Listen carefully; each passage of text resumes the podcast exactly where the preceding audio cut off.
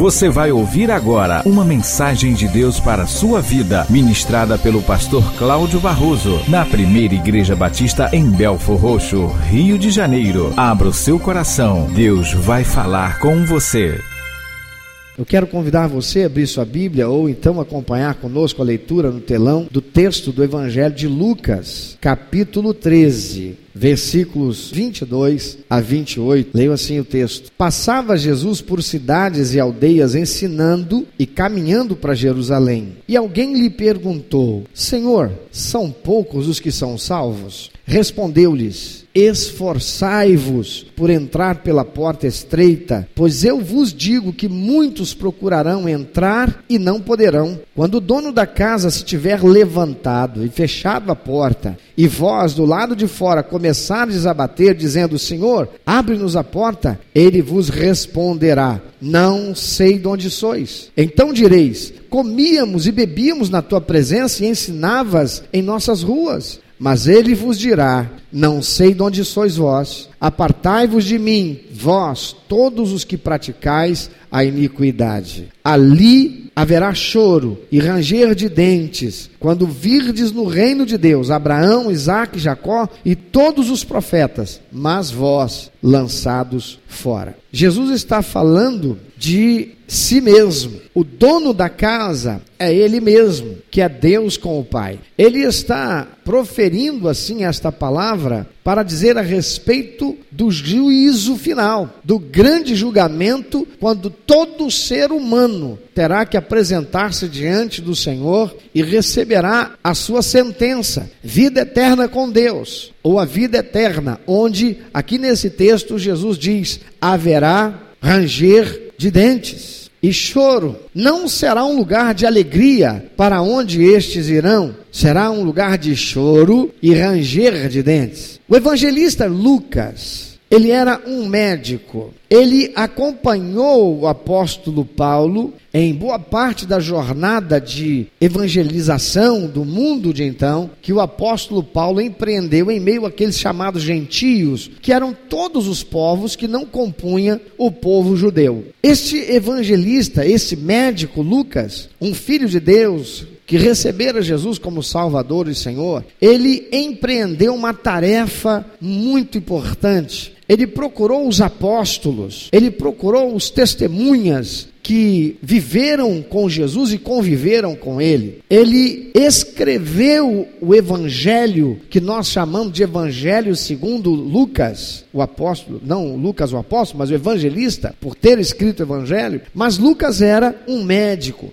Lucas era um homem culto. Lucas era um homem de uma formação acadêmica mais elevada. E Lucas escreve este evangelho, assim como os demais, numa língua chamada grego, e era um grego chamado koiné, que era uma língua mais coloquial, mais próxima do entendimento da maioria das pessoas do seu tempo, que falavam o grego. É como o português. Eu posso dizer né? Se da vida as vagas procelosas são, se com desalento julgas tudo vão. Essa é uma linguagem erudita, é um português rebuscado, é um português mais refinado, que eu posso usar o português coloquial comum e dizer: se a tua vida vai de mal a pior, se as coisas para você estão na pindaíba, né? Se você já desesperançou de tudo, é a mesma coisa. Lucas, ele usa esta língua em grego, mas com uma abordagem coloquial, com uma, uma linguagem coloquial. Porém, é grego. Eu posso não saber o que é procela, eu posso não saber o que é que é vaga.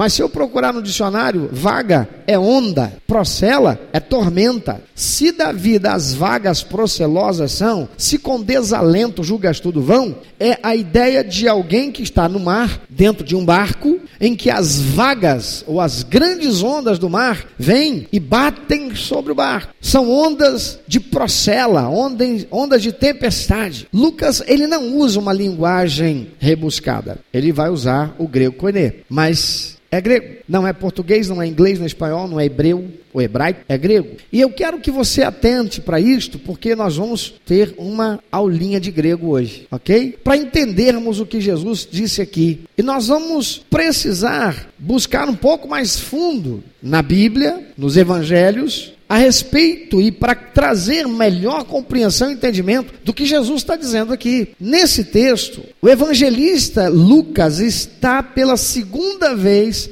nos lembrando que Jesus estava intencionalmente indo para Jerusalém. Lá no verso 22, vou destacar aqui, perdão, lá no verso 22, Jesus, perdão, Lucas diz assim: passava Jesus por cidades e aldeias ensinando e caminhando para Jerusalém. A primeira vez que Lucas vai fazer menção a isso é no capítulo 9, versículo 51. Esse é o mesmo evangelho, quando ele diz o seguinte: E aconteceu que ao se completarem os dias em que devia ele ser assunto ao céu, manifestou no semblante a intrépida resolução de ir para Jerusalém. Ou seja, Lucas está ali no capítulo 9 dizendo que Jesus quando estava próximo do momento em que ele seria morto, ressuscitado e ele voltaria para o céu, manifestou no seu semblante a intrépida resolução de ir para Jerusalém. Que expressão interessante, né? Traduzida pelo autor português, a intrépida resolução. O que, que é intrépida resolução? Lá no grego, usado por evangelista Lucas, essa expressão traduzida como intrépida ou intrépida resolução é uma palavra grega poreumai. Aqui deveria apresentar em caracteres gregos. É que eu trouxe o meu tablet, no tablet não tem. Por isso você está vendo duas vezes, vai acontecer assim outras vezes. No grego é poreumai. É assim que se pronuncia ou se escreve ali no português, que quer dizer persistir na jornada iniciada. Então, que Lucas está dizendo nesse texto do capítulo 9, versículo 51 é assim: E aconteceu que, ao se completarem os dias em que devia ele ser assunto ao céu, manifestou no semblante a persistência na jornada iniciada de ir para Jerusalém. Você entendeu? intrépida resolução. O que significa isso? Uma, uma decisão de persistir na jornada iniciada. Jesus decidiu e prosseguiu nela. Jesus sabia que estava em seu caminho para a morte mas ele continuava pregando às multidões. A expectativa da morte certa não deteve Jesus para cumprir sua missão. Jesus sabia que ele estava indo para morrer em Jerusalém. Guarde isso. Então alguém pergunta para Jesus: são poucos os que são salvos? Ao que Jesus responde: esforçai-vos por entrar pela porta estreita. A palavra usada por Jesus na sua resposta, em muitas versões, é esforçai-vos, como está aqui nessa versão que lemos. Mas em algumas outras versões, dá uma olhadinha na sua Bíblia, alguns vão encontrar traduzido assim: porfiai, por entrar. Alguém tem essa versão? Na sua versão está assim, pastor? Olha quantos tem aqui, né? Está traduzido assim: porfiai. Afinal, é esforçai-vos ou é porfiai? Então vamos ver o português para saber o que significa porfiar. Porfiar significa contender obstinadamente. Significa insistir, teimar, competir, disputar, lutar por. Então, Jesus está dizendo, por esta palavra traduzido, contenda obstinadamente por entrar pela porta. Se esforce, contenda, ou seja, lute, dispute para entrar pela porta estreita. A palavra esforçar no português significa empregar todas as forças, toda diligência para conseguir alguma coisa. Então o que Jesus está dizendo é: empregue todas as forças, com toda diligência, para conseguir entrar pela porta estreita. A porta de Jesus, ela é o que? Estreita. Ora, fique em pé, meu filho, você. Vem cá. Isso. Por favor. Pastor Jades, vem cá. Por favor, Pastor Jades. Jefferson, por favor, vem cá, Jefferson. Amado, eu quero te perguntar. A porta para esse moço entrar. Vai ser fácil para o pastor Jades? Vai ser fácil para o Jefferson? Não. Eles vão ter que se esforçar. Um vai ter que se espremer todo para passar. Ele é magrinho. O outro vai ter que se abaixar bastante para poder entrar. Ele é baixinho. É que ele é baixinho, ele está na altura dele. Ele é que é alto. Mas não vai ser fácil. Obrigado. É esta a ideia que Jesus está transmitindo. Não será fácil passar por essa porta. Então você vai ter que contender consigo mesmo. Você vai ter que ser alguém obstinado. Eu vou passar, dê o que der. Você vai ter que lutar contra tudo e contra todos que tentarem te impedir de passar, porque não vai ser fácil passar por ela. Mas voltemos à língua original em que foi escrito o Evangelho de Lucas. A palavra que está lá naquele texto é a palavra esforçai-vos. A palavra que está lá é agonizomai está ali transliterado, ou seja, cada letra em grego foi colocada ali numa letra do nosso alfabeto. A palavra que foi traduzida na minha versão como esforçai-vos, que foi traduzida na sua versão como porfiai, por, é agonizomai. E agonizomai em grego significa entrar em uma competição competir. Lá nos Jogos Olímpicos, na Grécia, a palavra que eles usavam para competição nos Jogos Olímpicos eram, era agonizomai. Competir com adversários. Agonizomai é competir com adversários. Lutar. Metaforicamente, ela tinha o sentido de competir, lutar com dificuldades e perigos, esforçar-se com zelo extremo, empenhar-se para obter algo. O apóstolo, perdão, o evangelista Lucas, ele está reproduzindo a palavra que Jesus usou, porque Jesus não falava grego, ele falava aramaico. E esta palavra em grego, usada pelo, pelo evangelista Lucas, traduz exatamente o que Jesus estava dizendo. E o que Jesus estava dizendo é: você deve entrar nesta competição, você vai competir com todos os adversários que vierem contra você entrar por essa porta, porque ela não é fácil de entrar. Você vai ter que lutar com dificuldades, mas lute com todas as dificuldades e entra pela porta que é estreita. Se esforce zelosamente ao extremo, empenhe-se, porque só vai entrar no céu quem passar pela porta estreita. Essa palavra, agonizomai, ela é oriunda da raiz em grego agon, que significa uma assembleia um lugar de assembleia, especialmente uma assembleia reunida para ver jogos, o lugar de competição, a arena, o estádio. Também significava a reunião dos gregos em seus jogos nacionais, derivado daí a competição por um prêmio nos jogos. E geralmente essa palavra estava associada a qualquer luta ou competição. Ela estava associada a uma batalha. Jesus está dizendo: haverá uma batalha que você terá que travar. Trave essa batalha, dê o seu máximo, seja zeloso, porque não será fácil passar pela porta estreita. Em Lucas capítulo 2, versículo 44, ele vai relatar o que aconteceu com Jesus na noite que ele foi traído. Lucas não é 2,44, é 22,44. Está errado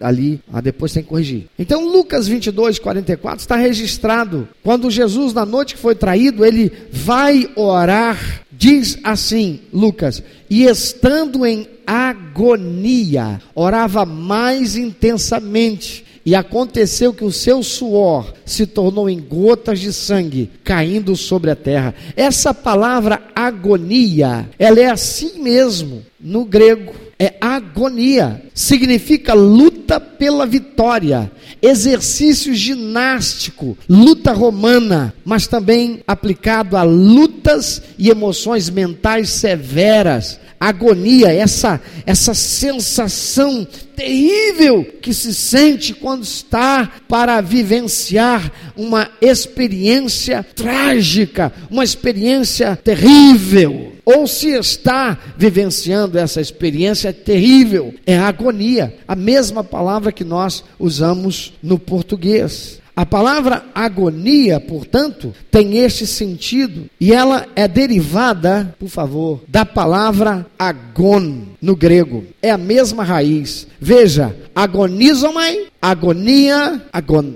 Assim, o que Jesus está dizendo é que aquele que entrar no céu, aquele que quer entrar no céu, viver a vida eterna com Deus e não passar a eternidade na companhia de demônios e demais condenados à perdição eterna, num lugar onde haverá choro e ranger de dentes, como diz Jesus, terão, portanto, que exercer um sacrifício, um esforço muito grande para passar pela porta estreita. Mateus capítulo 7, versículo 13 e 14. Entrai pela porta estreita. Larga é a porta e espaçoso o caminho que conduz para a perdição, e são muitos os que entram por ela, porque estreita é a porta e apertado o caminho que conduz para a vida, e são poucos os que acertam com ela. E lá em Mateus capítulo 7, perdão, em João, capítulo 10, versículo 9, Jesus diz o quê? Eu sou a porta. Se alguém entrar por mim, será salvo. Entrará e sairá e achará pastagem. Amados, Jesus é a porta estreita. Ele diz: Eu sou a porta. Ele diz: Esforce-se, lute, batalhe, lute contra tudo e todos que tentarem te impedir para passar pela porta, para passar por mim. Eu sou a porta, para que então você possa entrar na vida eterna e não viver a eternidade separado, onde haverá choro e ranger de dentes. Voltando a esse texto de Lucas, então, é isso que Jesus está dizendo. Ele está dizendo que aquele que quiser ser salvo tem que se esforçar, e esta será uma experiência que demandará um esforço tão grande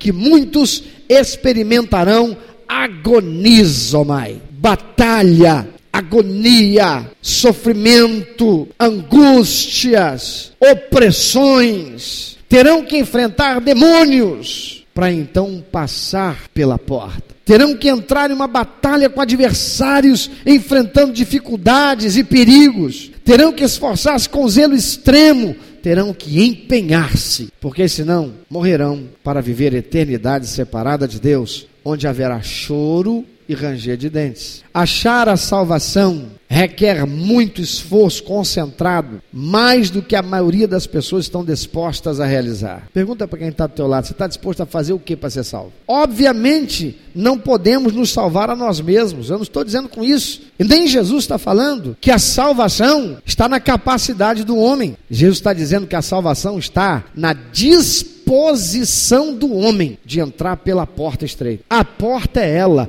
O homem não é por si só a porta. As suas boas obras por si só não são a porta. A porta é Jesus. Pode falar para quem está próximo de você? A porta é Jesus. Não podemos nos salvar a nós mesmos. Não há meio de merecermos o favor de Deus para isso. O esforço que devemos empreender para entrar pela porta estreita é desejando ardentemente conhecer Jesus e diligentemente se esforçando para segui-lo a qualquer custo não nos atrevermos a sairmos fora desta decisão, porque a porta não ficará aberta para sempre. Jesus disse: a porta será fechada. E aqueles que por ela não passaram, não serão recebidos no céu. E é isso que se chama morrer para o mundo, para a carne e para o diabo e nascer de novo para uma nova vida em Jesus Cristo. Romanos capítulo 8, versículo 13 e 14 diz assim: o apóstolo Paulo: Porque se vivermos segundo a carne, se viverdes segundo a carne, caminhais para a morte. Mas se pelo Espírito mortificardes os feitos do corpo, certamente vivereis, pois todos os que são guiados pelo Espírito de Deus são filhos de Deus. Tem muita gente que diz querer Jesus e entra para uma igreja, mas com o tempo voltam a praticar as coisas da vida mundana carnal, cedem à tentação da carne, não se esforçam o suficiente em meio à agonia que enfrentam, mas se entregam. Tem muita gente que vem para Jesus e diz: Eu quero Jesus, eu quero a salvação, eu quero a vida eterna, mas não larga os vícios. Porque para largar o vício, para largar a droga, para largar o homossexualismo, para largar as coisas que prendem no mundo, na carne do diabo, tem que fazer esforço. Jesus já fez tudo, ele morreu na cruz para dar a oportunidade ao ser humano de que se este ser humano morrer para o mundo, para a carne e para o diabo e o receber como seu único, eterno e suficiente Salvador, então morrerá para esse mundo, mas nascerá espiritualmente para viver a vida eterna com ele quando partir dessa vida. E ainda aqui enquanto vivendo viverá como filho de Deus e terá o Espírito Santo para o capacitar a viver essa vida. Jesus diz: esforcem-se, porque nem todos que quererão entrar conseguirão. E por que não? Porque nem todos farão o que devem. Tem muita gente que está aí correndo atrás do Jesus Cristo que prospera, que dá carro, que dá casa, que dá tudo. Mas Jesus diz: ó, a porta é estreita, meu amigo. Esse evangelho de facilidade, de dor dinheiro e ele faz tudo, não tem porta estreita. Porque quem quer vir a Jesus tem que deixar a corrupção. Eu ouço de muitos empresários dizer assim: ah, pastor, mas se não tivesse, a gente não trabalhar, se a gente não usar o jeitinho, a gente fecha a porta. Então fecha a porta, meu irmão, e vai ser empregado, mas morra e vai viver eternidade no céu. Jesus disse: de que adianta o homem ganhar o mundo todo, mas morrer para o inferno? Pastor, esse cara, esse pastor é doido. O que eu mais ouço por aí, pastor pregando, é para o cara, porque o cara vai ganhar dinheiro, porque o cara vai prosperar, e porque o pastor está pensando isso lá, porque ele está de olho lá dentro do gasofilácio, ó. Opa!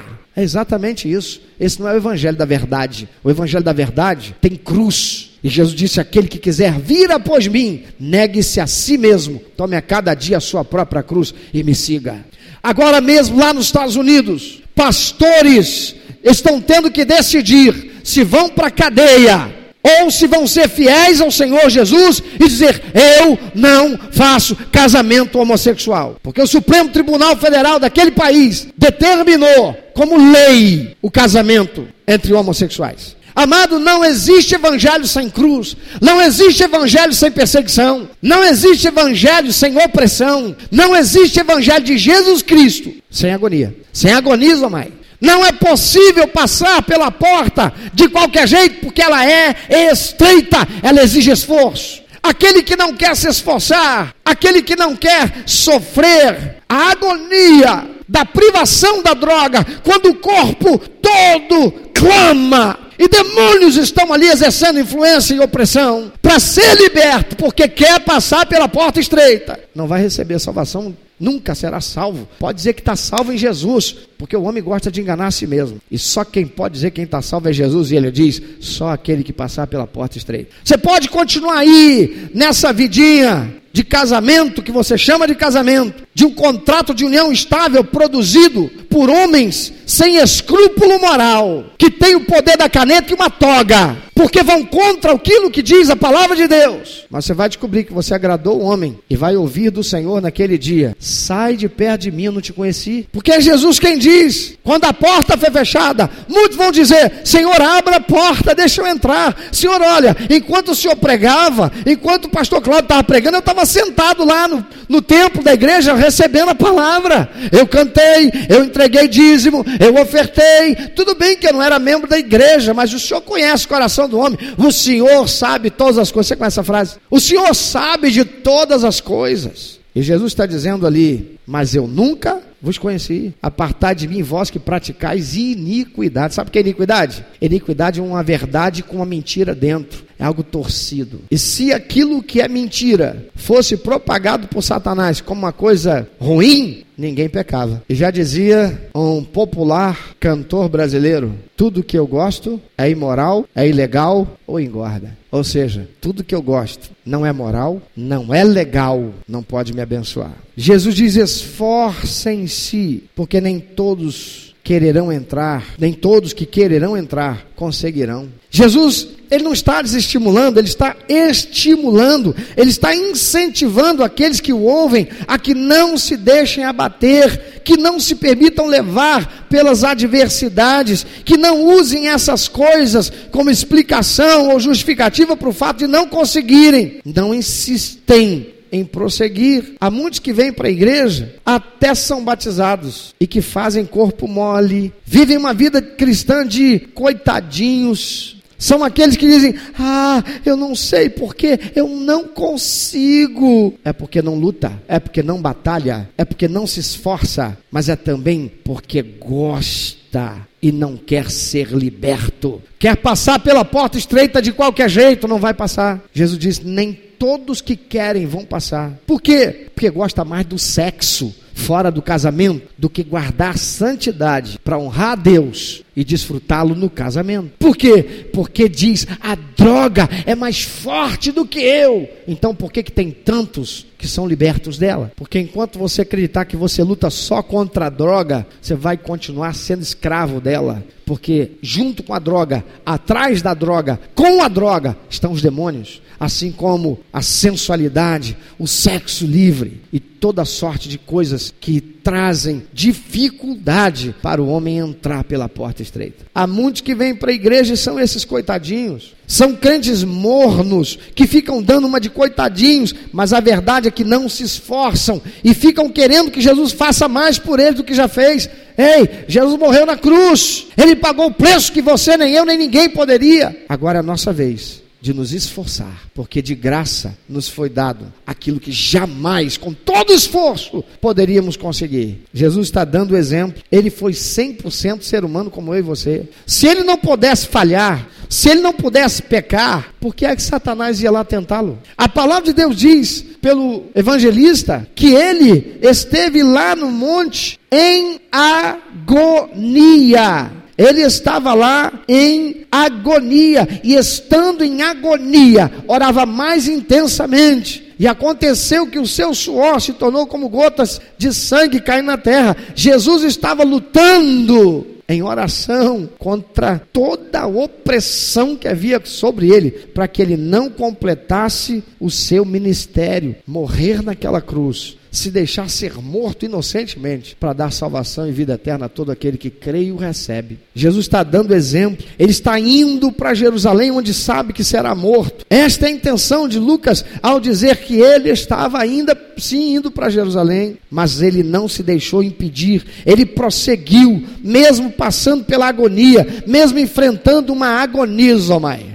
ele foi até o fim. Por isso ele diz que aqueles que não fazem sua parte, que se deixam vencer, porque não insistem em crer, em confiar nele, lutando contra o mundo, a carne e o diabo, não fazem sua parte, então não entrarão no reino dos céus. Isso porque aqueles que assim procedem demonstram que de fato nunca fizeram uma aliança com Jesus Pois aquele que fez aliança com Jesus, recebendo-o como seu único, eterno e suficiente Salvador e Senhor da sua vida, morre para o mundo, morre para a carne, morre para o diabo. Não é possível uma pessoa ser escrava das drogas e ela está feliz com a droga. Então, por que ela não abandona? Muitos é porque não encontraram a porta, e a porta é Jesus. Porque muitos não sabem que não estarão sozinhos, terão uma igreja que vai caminhar com eles. Não será fácil, talvez seja uma caminhada de quedas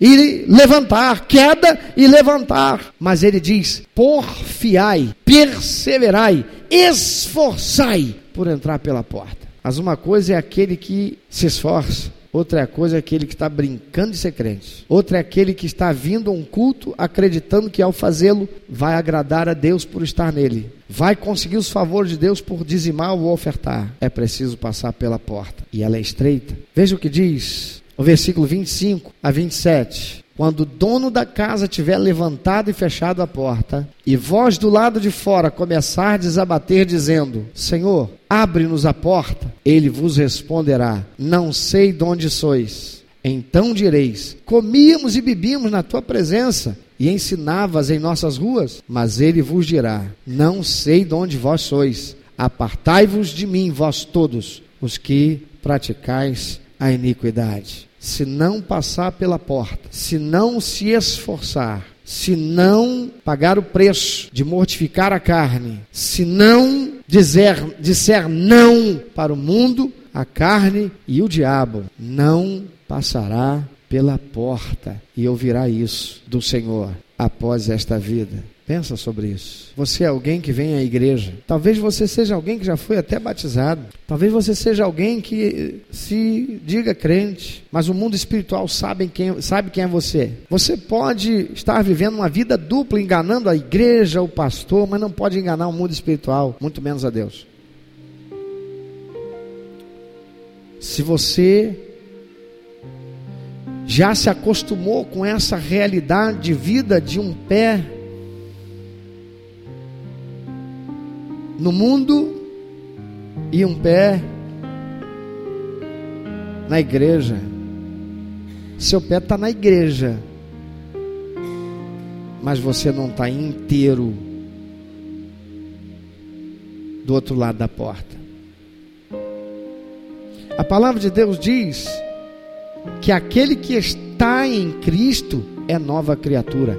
O verbo é presente. Aquele que está em Cristo. Você pode ser alguém que há anos frequenta a igreja, foi batizado, talvez seja membro da igreja. Mas há algo que continua vencendo você. E você já se acostumou, você já se entregou, você já desistiu de lutar contra isso. Mas você continua voltando à igreja porque a sua esperança e a sua expectativa é de que ainda assim você seja salvo, porque afinal Deus sabe de todas as coisas, porque afinal Deus é misericordioso. Mas Jesus está dizendo: somente quem passar pela porta, e ela é estreita. A porta é Jesus. Por que, que a porta é estreita? O caminho ele é espinhoso porque nesse mundo nós teremos que enfrentar e vencer tentações. Deus, para ser Senhor da sua vida, não aceita que outro dispute o lugar dele no seu coração, no seu corpo e na sua vida.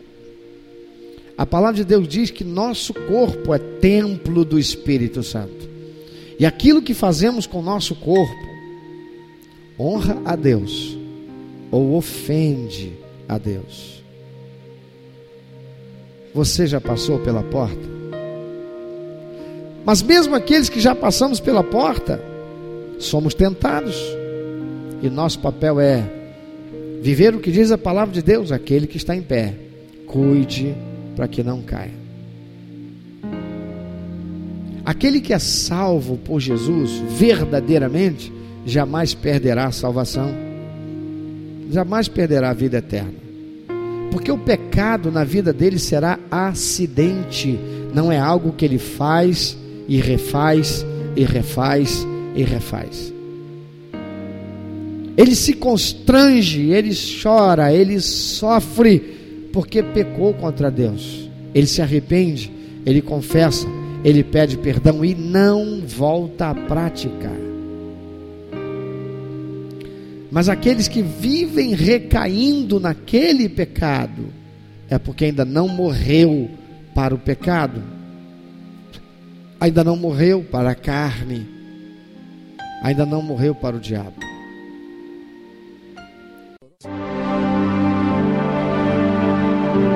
Meu amado ouvinte, você que ouviu esta mensagem, se Deus tem falado ao seu coração, se você foi constrangido pelo Espírito Santo e quer compartilhar isso conosco, quer que nós estejamos orando por você. Se você quer nos informar que você recebeu Jesus como teu único, eterno e suficiente Salvador, se você quer saber um pouco mais a respeito do que fazer para dar prazer ao coração de Deus e viver a vida que o Senhor tem reservado para você, vida de paz, de equilíbrio, de satisfação, entre em contato conosco.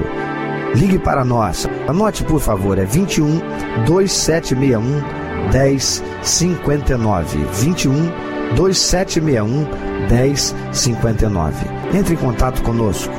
Deus quer continuar falando com você.